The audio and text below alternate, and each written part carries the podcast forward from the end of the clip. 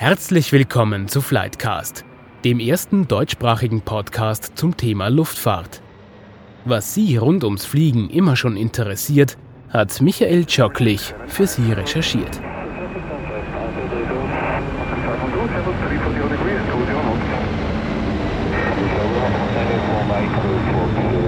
Ein nicht vor Ort betriebener Tower, ferngesteuert von einem anderen Ort aus? Utopie oder Wirklichkeit? Beides.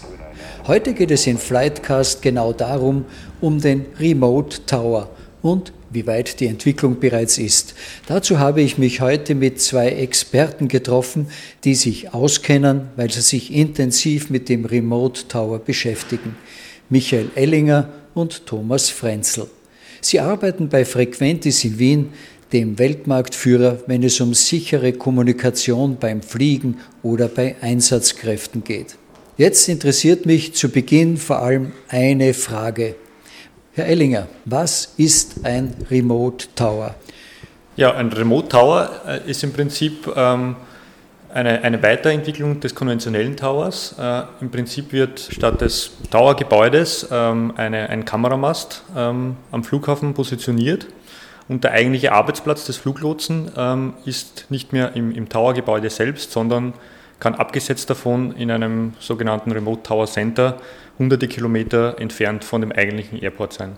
Aber nicht im Homeoffice. Theoretisch auch im Homeoffice, äh, äh, aber in, in, der Realität wird es im Prinzip ähm, in einem Art Kontrollcenter dargestellt. Ähm, und, und hier in, diesem Kontroll, in dieser Kontrollzentrale können natürlich dann mehrere äh, Flughäfen gleichzeitig ähm, über, über das ganze Land äh, verteilt im Prinzip von, von einer zentralen Stelle aus betrieben werden. Herr Ellinger, danke für diese kurze Erklärung. Darf ich Sie jetzt auch bitten, sich einfach vorzustellen, was tun Sie hier? Warum sind Sie eigentlich ein Experte für Remote Tower? Ja, ich bin seit, seit über zehn Jahren bei der, bei der Firma Frequentis, ähm, ähm, habe äh, dort im Bereich Produktmanagement äh, begonnen und äh, habe vor sieben, acht Jahren mich das erste Mal mit diesem Thema Remote Tower beschäftigt. Damals war es in einem Forschungsprojekt, äh, in einem EU-Forschungsprojekt mit dem Namen CESAR. Äh, da ging es darum, wirklich erste Konzepte zu erstellen, wie so ein neues Betriebskonzept für die Flugsicherung möglich wäre. Ja, mittlerweile hab, haben wir das eigentlich von einer Konzeptstudie zu einem realen Produkt gebracht, das wir als Frequentes in, in mehreren Ländern auf der Welt schon im Einsatz haben. Herr Brenzel, darf ich auch Sie bitten, sich kurz vorzustellen? Was macht Sie hier zum Experten? Ja, wie Sie schon gesagt haben, ich bin selbst ausgebildeter Fluglotse, habe nach einigen Jahren zur Firma Frequentis gewechselt, da ich auch eine technische Ausbildung habe und mich mehr auf die Technik fokussieren wollte. Habe dort dann das User Interface Center geleitet, das heißt, in dieser Rolle bin ich auch mit dem Michael Ellinger zusammengekommen, und wir haben da äh, aus unserer Abteilung her den Thema, das Thema Remote Tower aus Usability-Sicht, aus betrieblicher Sicht betrachtet. Ich habe dann nach 20 Jahren Frequentis kurz einen äh, Aufenthalt in Deutschland gehabt bei der deutschen Flugsicherung, war dort eben Leiter von zehn Regionalflughäfen, ähm, wo ich auch wertvolle Erfahrungen sammeln konnte zu dem Thema, nämlich wirklich aus betrieblicher Sicht auch und bin jetzt seit kurzem wieder bei der Frequentis und hier für Tower, äh, die Domäne Tower verantwortlich. Danke für die Vorstellung. Wir haben jetzt noch einen Gast, nämlich Frau Valerie Hackel. Sie ist Vorstand bei Austro Control, also jener Einrichtung, die diesen Remote Tower vielleicht einmal betreiben wird in naher oder ferner Zukunft. Sie ist nicht vor Ort, sondern sie wird uns die Fragen aus der Ferne beantworten. Jetzt haben wir mal unsere Gesprächspartner. Wir wissen in etwa, was ein äh, Remote Tower ist. Jetzt möchte ich allen einmal vielleicht nur kurz erklären, wo wir uns hier befinden. Wir sind hier bei Frequentis in Wien im 10. Bezirk und wir sind hier in einem Raum, der, korrigieren Sie mich, wenn das nicht ganz so stimmt, der im Grunde dem entspricht, wie ein Lotse Flughäfen aus der Ferne steuern kann, indem er hier einmal große Bildschirme hat. Auf dem Bildschirm sieht man hier einen Flughafen. Welcher ist das? Das ist jetzt Saarbrücken in Deutschland.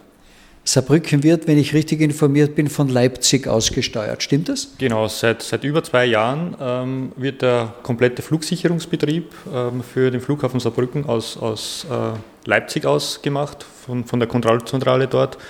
Und dieses Center in Leipzig äh, ist, in, ist so weit vorbereitet, dass bis zu fünf Flughäfen ähm, aus Deutschland dort ähm, ferngesteuert werden können im Prinzip. Das heißt, wir sehen hier mal diese großen Bildschirme, die den Flughafen, das Vorfeld und Start- und Landebahn zeigen. Und wir sehen hier alle jene Einrichtungen, die ein Fluglotse in seinem ganz normalen Betrieb sowieso vor sich hat und mit denen er arbeitet. Was sind das für Einrichtungen? Was ist das für ein Pult? Was kann der Fluglotse da machen?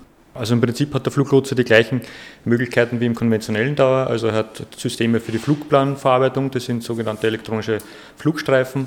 Es gibt ähm, ein, ein Radar-Display, also ein, ein Situation-Display, wo er den Flugverkehr beobachten kann. Man hat meteorologische Daten, Informationssysteme, die ihm alle relevanten Informationen liefern zur Steuerung, auch der Befeuerung, äh, Pistenbefeuerung und so weiter. Und natürlich auch das Sprachvermittlungssystem, das im Prinzip dazu da ist, mit dem Piloten oder mit anderen Einheiten zu ähm, kommunizieren.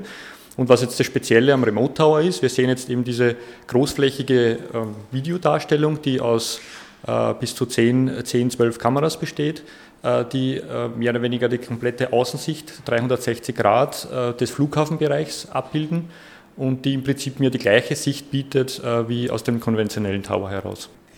Herr Frenzel, was ist denn der wichtigste Unterschied eigentlich zu einem normalen Tower? Die deutsche Flugsicherung nennt das System auch Außensichtersatzzsystem. Also wir verwenden Kameras, um die Sicht durch die Fensterscheiben zu ersetzen über ein digitales System. Das ist ein wunderbares deutsches Wort, oder das hier kreiert worden ist. Absolut. Ein bisschen schwer für Nicht-Deutsche vielleicht auszusprechen, aber es sagt genau das, äh, was wir hier tun. Nämlich wir ersetzen die äh, Sicht durch die Fensterscheiben des Towers durch ein äh, hochauflösendes Kamerasystem. Und das ist auch der wirklich große Unterschied für den Fluglotsen. Alle anderen Systeme bleiben gleich, beziehungsweise werden sogar verbessert, digitalisiert. Der fehlende äh, Sicht durch die Fensterscheiben äh, ist im Prinzip der wirklich große Unterschied. Und vielleicht noch eine Ergänzung. Im Prinzip stellen wir schon diese großflächige Außensichtsdarstellung dar, ähm, aber wir beginnen auch damit, hier weitere Schritte zu setzen, weil die Technologie macht es eben möglich, hier zusätzliche Features und Funktionen ähm, zu implementieren, um dem Lotsen eigentlich die Arbeit zu erleichtern im Vergleich zum konventionellen Tower, wo ich de facto nur die Fensterscheibe habe und, und eigentlich da rausschauen kann. Also die größte Innovation dort war in den letzten 20, 30 Jahren die Sonnenblende, die ich elektronisch runterfahren kann. Ja. Also und hier mit dem digitalisierten System ergeben sich komplett neue Möglichkeiten, hier äh, zusätzliche Innovationen bzw. auch Hilfs, Hilfsmittel für den, für den Lotsen ähm, im System zu verankern. Bleiben wir trotzdem noch ganz kurz beim Unterschied. Hier sehe ich etwas mit eigenen Augen und hier sehe ich etwas nur über die Kamera. Das heißt, dass ein Lotse dem, was er sieht, tatsächlich vertrauen können muss, oder? Genau, das ist richtig. Und äh, da sprechen Sie jetzt einen ganz wesentlichen Punkt an. Das Allerwichtigste ist sicherzustellen, dass diese Information, die angezeigt wird, ja, dass die authentisch ist, dass die auch wirklich so weit verifiziert ist, dass ich sicher mit Sicherheit sagen kann, das ist die Situation vor Ort. Ja. Und, und dazu gibt es bestimmte Grundmechanismen im System, die genau das gewährleisten. Ja, also es, es, wird zum Beispiel jede Abweichung, ähm, wenn, wenn hier Verzögerungen auftreten würden oder wenn hier ein Kamerabild einfrieren würde, ja, wird das sofort vom System erkannt werden und wird vom, vom, vom, vom Lotsen, ähm, ähm, wird zum Lotsen hin signalisiert werden. Und es gibt für alle diese Kameras im Prinzip Backup-Systeme, redundante äh, Rückfallsysteme, äh, über die ich dann äh, diese Information, die ich benötige für meinen, für meinen Job, äh, auf, auf jeden Fall bekommen kann. Frau Hackel, eine Frage an Sie. Wir sind ja per Videoschaltung miteinander verbunden. In Österreich würde ja Ausdruckkontroll mit so einem Remote Tower arbeiten. Wie stehen denn Sie zu dieser Innovation? Innovation ist äh, per se immer ein positives Thema und ich denke, dass gerade das Remote Tower Konzept eines ist, ähm, auf das wir auch früher oder später setzen werden wollen. Warum ist das so? Zunächst ist ja die Sicherheit im österreichischen Luftraum unser besonderes Anliegen, die gilt es hochzuhalten. Und da ist immer auch die Frage, inwieweit moderne Technologie uns hier unterstützen kann, äh, dass wir auch in Zukunft diese exzellenten Services erbringen können. Und sehen einfach, dass das durchaus etwas ist, was funktioniert und was wir ähm, in den kommenden Jahren genauer prüfen wollen, ob hier eine Implementierung an den österreichischen Flughäfen auch möglich ist. Also ich glaube ja, auch in Österreich ist das schon Thema, beziehungsweise wird es noch stärker Thema werden. Wir sind da durchaus mit dabei. Wie weit ist die Entwicklung dieses Systems Remote Tower? Ist die eigentlich schon abgeschlossen oder stehen Sie jetzt bei 70 Prozent oder bei 90 Prozent? Ich denke, die Entwicklung ist nie abgeschlossen, äh, weil wir durch jedes neue Projekt wieder auf neue Ideen kommen, auch unsere Kunden vor allem auf neue Ideen kommen. Das ist auch ganz wichtig zu verstehen. Es wird ja von den Kunden getrieben. Wenn die Kunden das nicht gern hätten, könnten wir es auch nicht verkaufen. Was wollen die Kunden zum Beispiel? Die Kunden haben ganz vielfältige Anforderungen und das ist auch wichtig zu verstehen. Es gibt nicht dieses System One Fits All. Viele Kunden haben das Problem, dass kleine Regionalflughäfen nicht kostendeckend betrieben werden können. Viele Kunden haben das Problem, dass sie äh, in Neuseeland zum Beispiel, in, in, in Dänemark, in Norwegen, überall auf der Welt, dass sie Remote Airports haben, im Sinne von sehr weit weg, sehr abgelegen und dort auch keine Fluglotsen finden, die dort arbeiten möchten. Das heißt, diese Technologie bietet total neue Möglichkeiten auch für unsere Kunden, wirklich abgelegene Orte mit Flugsicherung, Service zu versorgen. Das ist der enorme Vorteil für unsere Kunden. Wo gibt es denn außer in Saarbrücken und in Skandinavien diese Remote Towers schon? Also wir haben zum Beispiel in, in England ähm, äh, auf den äh, Channel Islands in, in Jersey äh, eine Installation durchgeführt. Das Interessante an der Installation ist, dass sie eigentlich keine re wirkliche Remote-Installation ist, weil eigentlich der Betriebsraum, äh, wo, die, wo die Lotsen auf dieses Kamerabild schauen, am, am Flughafen selber installiert ist. Und das Szenario oder die Kundenanforderung dahinter war eigentlich, dass, dass hier eine Art ähm, Ausfalllösung ähm, für den Fall, dass der Tower aus irgendeinem Grund evakuiert werden muss, das heißt nicht mehr verwendet werden kann, um eben diese Technologie dann für diesen Zweck zu nutzen. Ähm, wir haben eine Installation auch in, in Brasilien im militärischen Bereich dort, also auf einer, auf einer Airbase ja, installiert und aufgebaut wurde. Und hier spielt dann äh, neben der Effizienzsteigerung auch das Thema Sicherheit eine, eine große Rolle. Genauso wie man Drohnen aus der Ferne steuert, kann man dann in der Zukunft auch, auch Flughäfen im, im, in so Krisengebieten äh, von der Ferne steuern. Frage, der Remote Tower ist ja schon Realität. Wann und wo wäre denn der Einsatz für Sie in Österreich denkbar? Ja, wann ist eine schwierige Frage. Da gibt es viele Faktoren, die hineinspielen. Das kann ich so konkret momentan nicht beantworten. Wir forschen an dem Thema, auch wie man jetzt die Remotisierung von Towers in Deutschland, in Skandinavien betreibt. Also es gibt durchaus auch noch äh, Möglichkeiten, wie man das vielleicht anders machen kann, jetzt von der, vom technischen Aufbau her. Wo genau, grundsätzlich äh, würde ich sagen, so ein Motor kann von Interesse sein an kleineren Flughäfen. Alles, wo wir eben etwas weniger Verkehrsaufkommen haben, aber weiterhin Instrumentenflugzeuge, auch kommerzielle Flieger haben wollen, die da starten und landen, könnten dann auch zukünftig mit einem solchen Service bedient werden. Wenn ich das jetzt etwas laienhaft sage, im Grunde braucht es für so einen Remote Tower viele Kameras, eine gute Rechnerleistung und ein gutes Netz. Fehlt noch etwas? Also ich glaube, ein ganz wesentlicher Faktor ist zu verstehen, was sind die Anforderungen des, Fluglotsen. Wie bereite ich jetzt diese Informationen, die die Kameras liefern und die auf dem Arbeitsplatz dargestellt werden und wo man auch interagieren kann, wie bereite ich das so für den, für den Fluglotsen auf, dass er effizienter mitarbeitet. Ja? Und da liegt eigentlich das Geheimnis dahinter. Das kann ich mir jetzt nicht ganz vorstellen, wie Sie es meinen, weil die Arbeit des Fluglotsen, habe ich gedacht, die ist im Grunde gleich, wie wenn er auch ganz real sieht. Das Einzige, was Sie ihm wirklich vermitteln müssen, ist ein perfektes Kamerabild. Was ist also diese Aufbereitung der Daten für den Fluglotsen? Also ich kann da ein paar Beispiele geben. Wir, wir verwenden zum Beispiel zusätzlich zu dieser Panoramadarstellung, die Sie da sehen, verwenden wir sogenannte Pantil-Zoom-Kameras. Das ist eine dreh, dreh, drehbare, schwenkbare Kamera, die auch eine, eine hohe Zoomleistung hat. Das heißt, da kann ich wirklich Detailinformationen in dem Bild sehen und die kann vom Lotsen gesteuert werden. Die ist im Prinzip genau äh, der Ersatz für das Fernglas, das der Lotse im konventionellen Tower verwendet. Äh, jetzt geht es zum Beispiel darum, wie kann ich diese Kamera möglichst einfach bedienen, weil der, die Aufgabe des Lotsen ist jetzt nicht diese Kamera zu steuern, sondern ist eigentlich äh, Kommunikation zu machen und den, den, das Flugzeug zu kontrollieren. Könnten Sie mir das vielleicht einmal anhand unserer Bildschirme hier demonstrieren, wie das funktioniert? Mhm.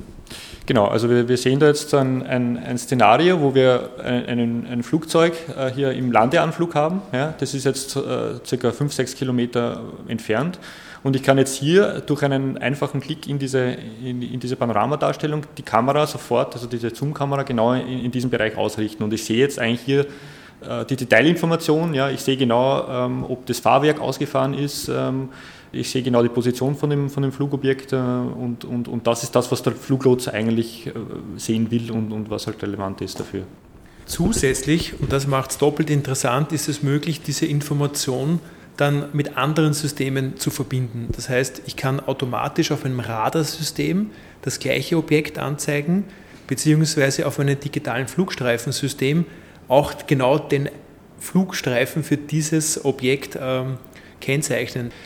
Und unsere Technologie ermöglicht, dass wir quasi diese Painting-Zoom-Kamera verbinden mit dem Radar-Display und auch mit diesen Flugstreifen. Das heißt, der Lotse sieht sofort, wenn er ein Objekt selektiert hat, wo ist das am Radar, wo ist das am Flugstreifen, aber auch wo ist es draußen in der Luft. Und das konnte er vorher nicht. Er hat quasi ein Fernglas, das automatisch diesem Objekt nachfährt, ohne dass er manuell irgendwas tun müsste dafür. Und, und damit erreicht er eigentlich schon viel mehr Automatisierung, als, als er in dem normalen Tower gehabt hätte.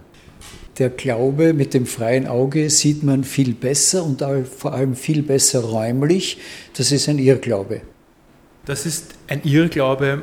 Auf der einen Seite ja. Wenn wir aus dem Fenster sehen, haben wir subjektiv ein anderes Bild, als wir auf dem Monitor sehen. Das stimmt.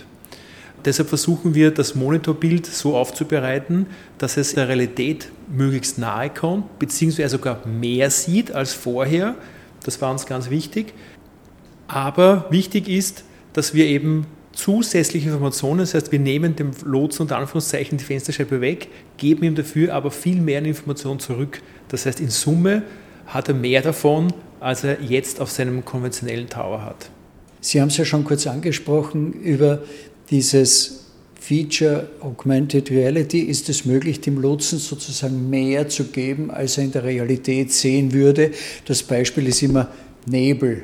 Wie kann man dem Lotsen bei einem Remote Tower mehr sehen lassen als in der Realität? Ich kann Ihnen das kurz zeigen. Ich spiele jetzt ein Szenario ein, wo wir wo wir sozusagen sehr eingeschränkte Sicht haben. Ja, also man sieht jetzt wirklich hier nur so grob die, die Eckpunkte der Runway und der Taxiways. Und ich aktiviere jetzt ein Feature, was im Prinzip diese ganzen Konturen nachzeichnet. Also der Lotse hat damit eine viel bessere Orientierung, als er jetzt im, im, im normalen Tower hätte. Und ich äh, aktiviere jetzt noch eine, ein, ein zweites Feature, da sehen wir jetzt im Prinzip die Call Signs. Das Radar liefert mir die genaue Positionsinformation und, und die Identifikation von dem Flieger. Und diese Information haben wir jetzt mehr oder weniger über dieses Videobild gelegt, an der Stelle, ähm, genau an der Stelle, an der der Flieger sein müsste. Ja. Und das heißt, auch wenn ich jetzt da durch Sichteinschränkungen dieses Objekt nicht mehr erkennen kann, sehe ich durch diese Box genau, wo, wo sich dieses Objekt de facto befindet. Ja. Wir bringen hier verschiedene Informationen in einer Darstellung zusammen und, und erlauben ihm damit eigentlich effizienter zu arbeiten, als, als er das vielleicht im konventionellen Tower tun könnte. Kann man den im Nebel versteckten Hasen auf der Landebahn auch sehen? Also das ist bis zu einem bestimmten Grad auch möglich, weil wir auch in dem Projekt in Deutschland äh, Kameras, spezielle Kameras verwenden. Wir haben sogenannte Wärmebildkameras. Und äh, ein Tier hat im, im, im, Vergleich zu dem kalten Boden vielleicht dann einen deutlichen Unterschied, deutliche Signatur. Und, und, so kann ich auch sehr kleine Objekte unter Umständen viel besser äh, ja, identifizieren als in, den normalen, äh, in der normalen Sichtdarstellung sozusagen. Damit das alles so funktionieren kann, wie Sie es schildern und auch mir hier zeigen, ist die Voraussetzung, gehe ich einmal davon aus, dass das Ganze in Echtzeit passiert nicht verzögert ist und auch nicht nur um drei Sekunden verzögert ist. Was ist die Voraussetzung dafür, dass Echtzeit funktioniert? In den meisten Installationen verwenden wir sogenannte Wide Area Netzwerke, äh, die auf Glasfaser basieren. Das ist mittlerweile Standardtechnologie, die in Europa eigentlich in jedem Land zur Verfügung steht.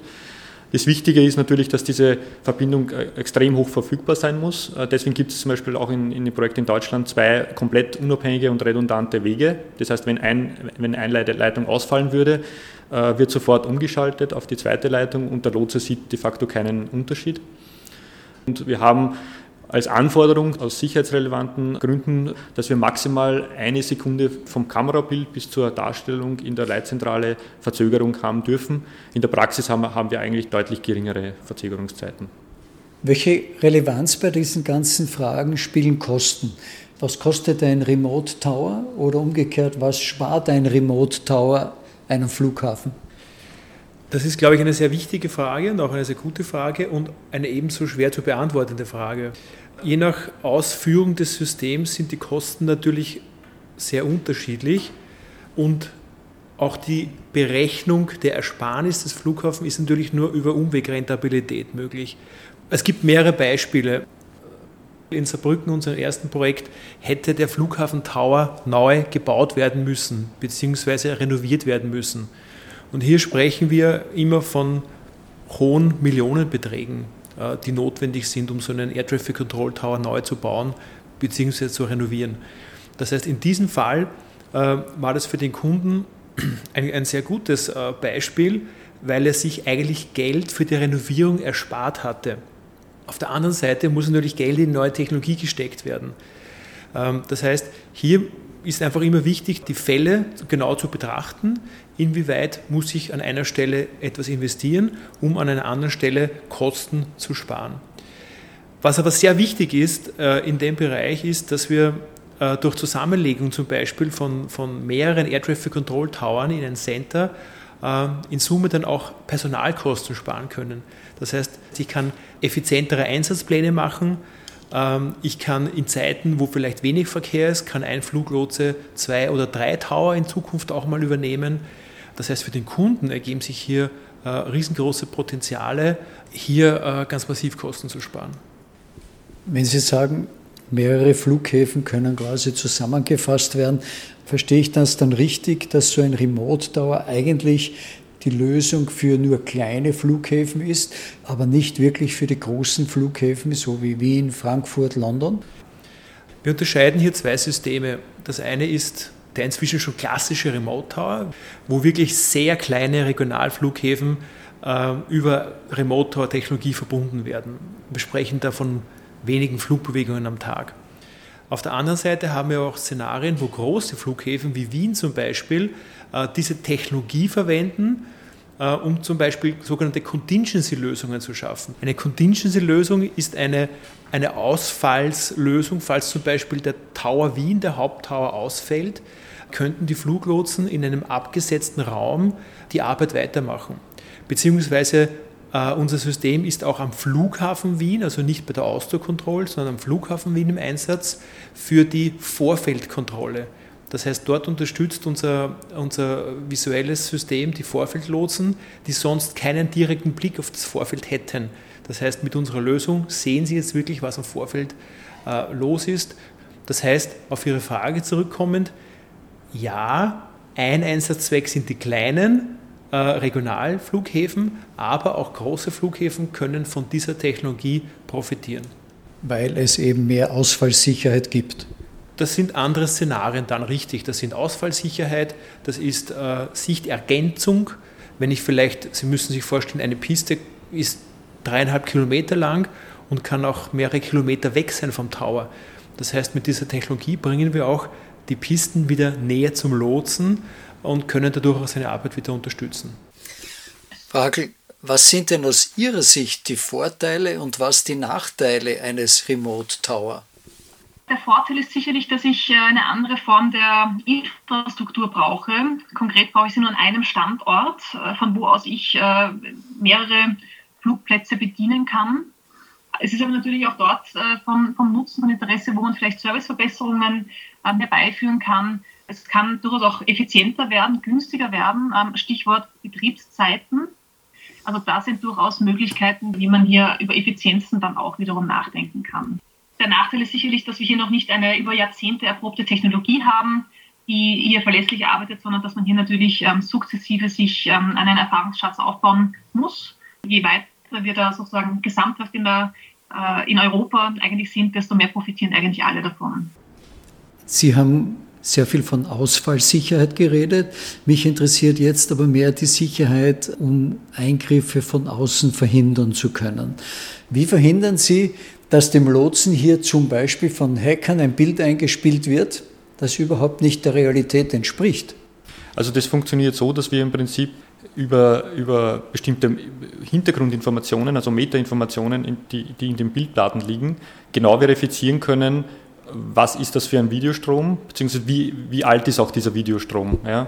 Und über diese Sicherheitsmechanismen können wir dann in der Zentrale sozusagen überprüfen, ob diese Information, die angezeigt wird, auch wirklich ähm, die aktuelle Information ist, ob, ob das die richtige Information ist, ob sie zeitlich äh, die passende Information ist. Und ähm, bei irgendeiner Abweichung in diesem Bereich wird es eben sofort äh, signalisiert und transparent gemacht, äh, dass es hier genau diese, diese Abweichung gibt. Also aus meiner Sicht ist es so gut wie auszuschließen, weil viele unterschiedliche Sicherheitsmechanismen in dem Konzept implementiert sind. Das ja, aber das sagen immer alle, oder? Auch bei Kreditkarten sagen alle, ist ganz sicher und dann liest man, 200 Millionen sind gehackt worden. Also wie verhindert man das? Also man verhindert es, indem man auf mehreren Ebenen diese Sicherheitsnetze eigentlich ähm, etabliert. Das eine ist einmal die physikalische Sicherheit. Also dieser Kameraturm, der steht im Normalfall ja in einem Bereich, äh, der, der auch geschützt ist. Der steht am Flughafengelände selber. Das heißt, da gibt es einmal Maßnahmen, dass hier keine Person so einfach hinspazieren kann und dort äh, eine Kamera manipulieren kann. Ja, also das ist einmal die physische, die physische Sicherheit sozusagen. Dann gibt es bestimmte Mechanismen im System selber, die das äh, sicherstellen, wo eben eine Auswertung passiert zwischen den Daten, die aufgenommen sind und den Daten, die angezeigt werden. Über die haben wir auch schon kurz gesprochen.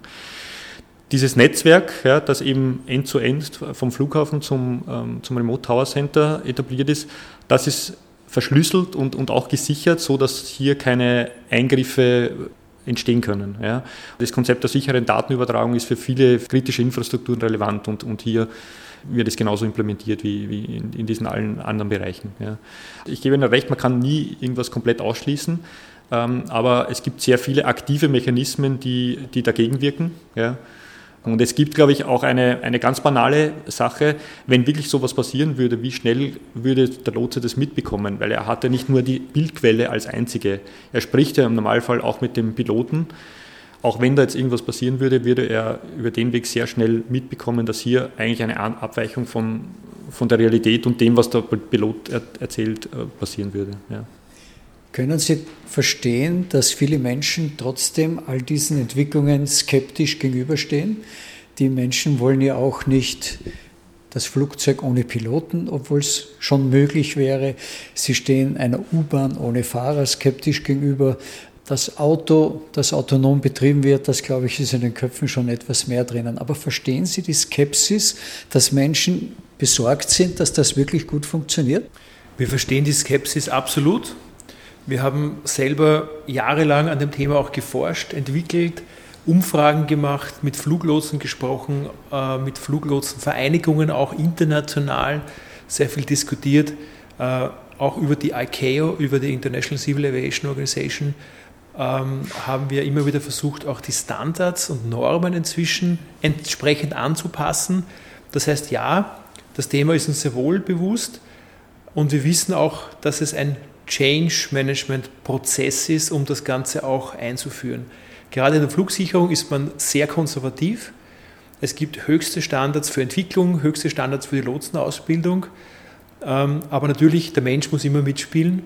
Das heißt, ja, wir verstehen die Skepsis, aber wie bei vielen Dingen äh, muss man das den Leuten eben entsprechend auch erklären, zeigen können. Sie müssen es ausprobieren können.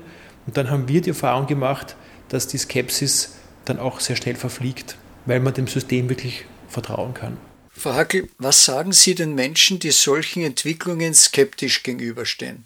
Man darf nicht vergessen, dass gerade in der Fliegerei, wenn ich das so sagen darf, im Cockpit, aber natürlich auch ähm, bei der Flugsicherung, da ist Routine, das Um und Auf, die Übung, das regelmäßige Tun, die Erfahrung. Und wenn da dann eine Kleinigkeit nur verändert ist, bringt das mitunter ein ganzes Gefüge durcheinander. Und das ist sehr unangenehm, man muss sich auf etwas neu einstellen. Und deswegen verstehe ich jede Form von Skepsis die da einhergeht. Aber sie sollte uns nicht daran hindern, dass wir auf ähm, zukünftige Technologien trotzdem setzen und hier Veränderungen dennoch positiv begreifen. Denn wir haben ja vorhin über den Nutzen gesprochen, den gibt es ja zweifelsohne. Ich glaube, es ist immer wichtig, den Nutzen auch voranzustellen, auch zu erklären. Dann, glaube ich, sollte eigentlich die Argumentation fruchten und auch die Skepsis sich reduzieren. Die Fluglotsen kennen sich ja jetzt aus, das ist ihr Metier. Wie überzeugen Sie Passagiere dass das Vertrauen in dieses System gegeben ist. Die Passagiere, würde ich mal sagen, bekommen vor dem Systemwechsel eigentlich nichts mit. Wir haben ja hier keine selbstfahrende U-Bahn, sondern wir haben ja nach wie vor den Fluglotsen dort sitzen. Das heißt, es wird hier nichts automatisiert im Sinne von automatischen Freigaben, automatischen Kontrollabläufen, ähm, sondern der Fluglotse verwendet einfach eine andere Technologie, eine neue Technologie, aber es sitzt nach wie vor der Mensch dort, der das System auch betreibt, mit dem großen Vorteil, wir haben zusätzliche Sicherheitsmechanismen eingebaut, sogenannte Safety Nets, äh, Sicherheitsnetze, die den Fluglotsen unterstützen. Das heißt, wenn er zum Beispiel eine Freigabe über sein elektronisches System eingibt, die äh, einer anderen Freigabe widerspricht, würde er zum Beispiel sofort einen Alarm bekommen, weil es ohne elektronisches System nicht funktionieren würde. Was glauben Sie, bis wann wird es den Remote Tower geben und wird er quasi Normalität sein?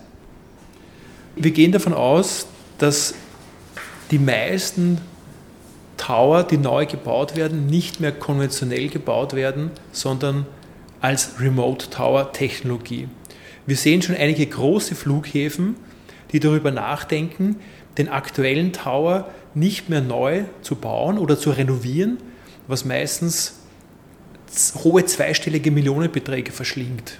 Und wir sehen hier viele Flughäfen und Flugsicherungsprovider, die nachdenken darüber, wirklich auch große Flughäfen über Remote Tower Technologie zu betreiben. Vielleicht nicht jeder neue Tower wird remote sein, aber wir gehen davon aus, vor allem kleinere Tower, ein Großteil wird in Zukunft remote sein und nicht mehr konventionell gebaut werden. Ich kann in Zukunft dann mit der Remote Tower Technologie auch einen Flieger, der vielleicht spät am Abend erst reinkommt, wo der Flughafen schon geschlossen wäre, den könnte ich noch auch mitnehmen. Das heißt, ich kann mir über den Weg auch neue Modelle überlegen, wie ich flexibel auf solche kleine Flughäfen äh, betreiben kann und vielleicht sogar gewinnbringender oder, oder vielleicht auch mit mehr, mit mehr Flexibilität. Von wie vielen Jahren reden wir da, bis der Remote Tower Normalität sein wird? Ich würde mal sagen, in, in fünf Jahren, äh, fünf bis zehn Jahren, äh, wäre meiner Einschätzung nach, werden wir fast in allen Ländern in Europa solche Beispiele sehen. Ja, also vielleicht noch nicht flächendeckend natürlich, aber, aber wir, wir werden in, in, in mehreren, in vielen Ländern in Europa wird diese Technologie etabliert sein und, und State of the Art sein. Utopie oder Wirklichkeit? Beides habe ich Ihnen zu Beginn gesagt und jetzt wissen Sie auch warum. Weil der Remote Tower schon existiert, es aber noch etwas dauern wird, bis er zur Normalität wird. Danke, Herr Ellinger, danke, Herr Frenzel, dass Sie uns gescheiter gemacht haben. Danke auch, Frau Hackel, dass Sie heute quasi remote dabei waren. Das war Flightcast, Ausgabe Nummer 36. Wenn es Ihnen gefallen hat, wenn Sie Wünsche, Anregungen oder auch Kritik haben, schreiben Sie uns wie immer auf flightcast.outlook.com.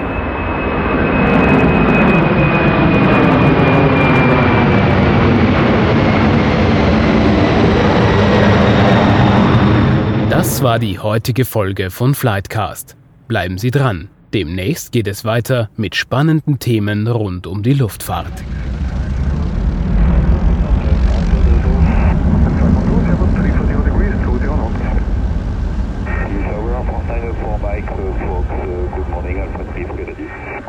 Mike Fox, hello, the wind 330 degrees 17 knots, runway 29 cleared for takeoff.